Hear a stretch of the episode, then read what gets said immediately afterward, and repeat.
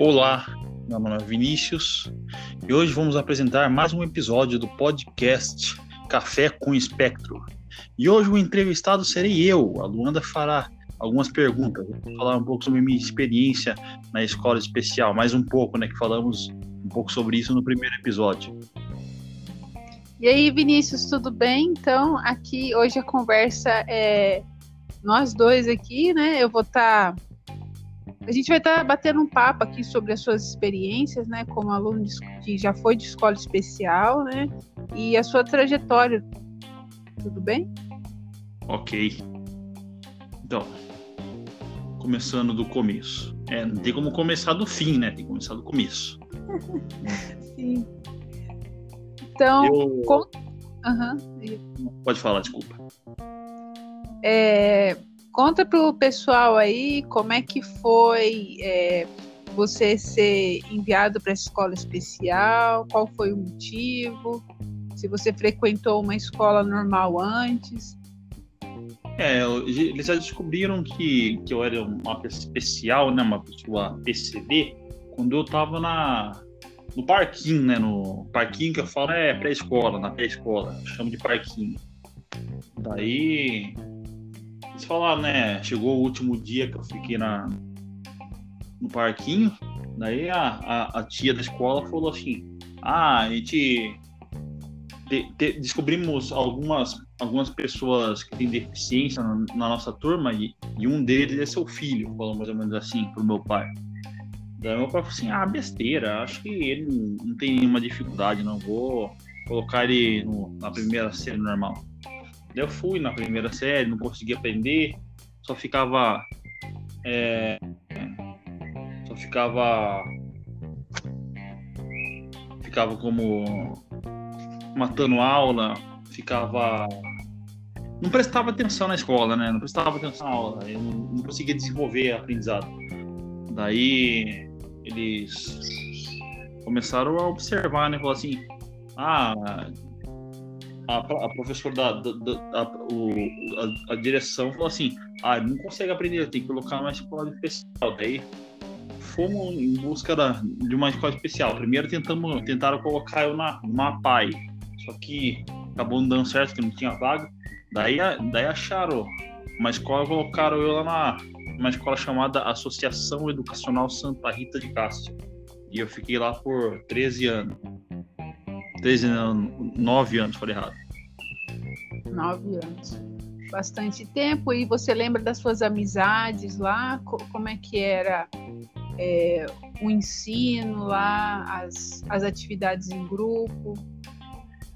Ah, era muito bom. Eu, eu, eu gostava. É...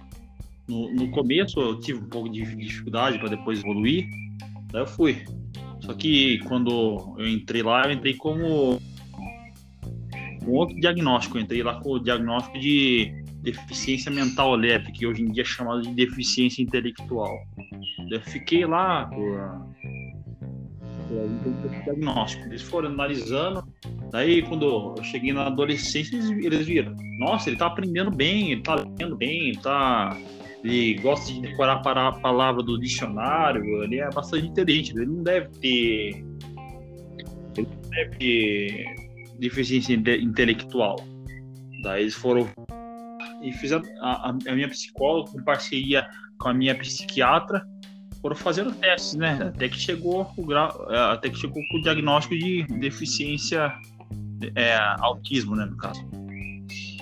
Isso, seria um autismo sem deficiência intelectual. Só para quem está ouvindo, tá? Existe três graus aí, três níveis de autismo e no primeiro e no segundo nível é, existe a, a, possibilidade de ter deficiência intelectual aí, tá? É, já o, o, Vinícius, pelo que está contando, narrando aí pra gente, ele, o laudo dele, né, o último na adolescência, né, Vinícius, não tem essa aparição de deficiência intelectual, é só um autista leve. Vai ter as dificuldades comuns de um autista leve mesmo no meu diagnóstico eles colocaram como FTT4, que no caso no CID está escrito como autismo infantil. Foi esse diagnóstico que eles deram para mim. Uhum.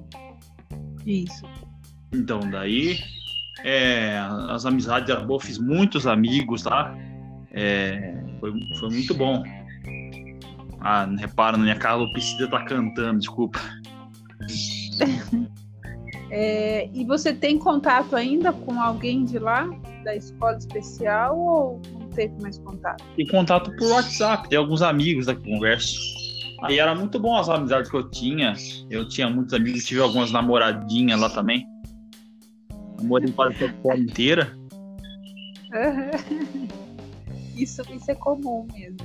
Em escolas especiais tem esses, esses relacionamentos que, para quem está ouvindo, é bem diferente dos relacionamentos de, de namoro que tem em escola regular, tudo. Mais no, no flerte. É, chega a ser até bonito de ver, né? É uma coisa mais romantizada. É, é, é, é tipo, meus namoros é, é tipo aqueles namoros de criança, sabe? Namora lá, faz. Fazia, fazia cartinha para as minhas namoradas, lia, lia, porque minha letra era um garrancho, eu lia minha, minhas cartinhas para ela. Fazia poema, né? Que você gosta de fazer. Ou não? É, fazia. Daí, lá que eu comecei a fazer poema. Daí, depois de algum tempo, a ideia de fazer um livro no, no Wattpad. Isso. É, agora fala dos seus projetos hoje, né? É, você frequentou a escola regular depois, né? E, e o que, que você pretende agora para o futuro? Tem... Ah, eu pretendo. Eu pretendo é arrumar um emprego, voltar a trabalhar. Eu agora estou começando a tocar bateria, né? Fazer uma aula de bateria, me tornar um baterista. Uhum. E isso você vê que é uma coisa que você gosta de fazer. Sim, eu gosto. Tem um pouco de dificuldade, né? Porque é, a coordenação a, a, coordenação motor atrapalha um pouco, mas tô indo bem até. Hum, perfeito. Então dá, dá algum desculpa, dá alguma mensagem boa aí para quem está ouvindo, Normalmente são mães de pessoas com autismo que escutam nosso podcast, autistas adultos, pessoas que querem conhecer mais sobre esse assunto. É, dá uma mensagem positiva, né? O porquê vale a pena acreditar. Ah, a gente sempre tem que acreditar nos nossos objetivos, né? Tem que é, ter um certo amor próprio, né? E investir nas nossas, nas nossas coisas, né? pode, pode deixar a pessoa ficar falando, ah, você não serve para isso, você não serve para aquilo. Se você não tentar, você não vai saber se você sabe ou, se você não sabe. Você tem que tentar, você tem que correr atrás. E essa é a mensagem. Isso, perfeito. É acreditar em si mesmo, a mensagem que o Vinícius está passando aí pra gente, né? É sempre acreditar nos nossos potenciais. E, é, e todos nós vamos ter defeitos, né? Vamos ter, na verdade, coisas a melhorar aperfeiçoar durante a nossa vida. E não vai ser o outro ali que vai atravancar, que vai é, dificultar, né, aquilo ou vai desmerecer, né, o seu potencial ali, a sua caminhada, a sua jornada perante a vida. É uma coisa que então, é uma coisa que me bastante também a, a, minha, a, a eu lidar com algumas dificuldades, alguns preconceitos, é, coisas da vida, é, coisa, coisas que aconteciam na vida, foi a minha religião, né? Eu comecei na igreja, comecei a fazer amigos na igreja, também comecei a, a me, é, como eu posso dizer, a me abrir mais com as pessoas, comecei a, a, a ser quem eu sou hoje. Sim, sim, é. É, cada um vai se apegar àquilo que, que mais, mais lhe é familiar, mais lhe agrada, né? Você foi pela religião, tem pessoas que já vão por outro caminho, mas o importante é ser feliz, não é, Vinícius? É, e também, junto com isso, eu investi, investi na minha terapia também, fui fazendo uns tempos de terapia e me ajudou bastante. Perfeito. O Vinícius é um exemplo de superação, né? Uma pessoa aí que foi no início diagnosticada erroneamente ali, com deficiência intelectual, e, e foi seguindo a sua vida, não, não deixou que outras pessoas, né, não não impedisse que, que ele pudesse aprender coisas novas. Agora ele está aprendendo bateria, né? Está buscando trabalho. É uma pessoa que sempre está estudando, pesquisando.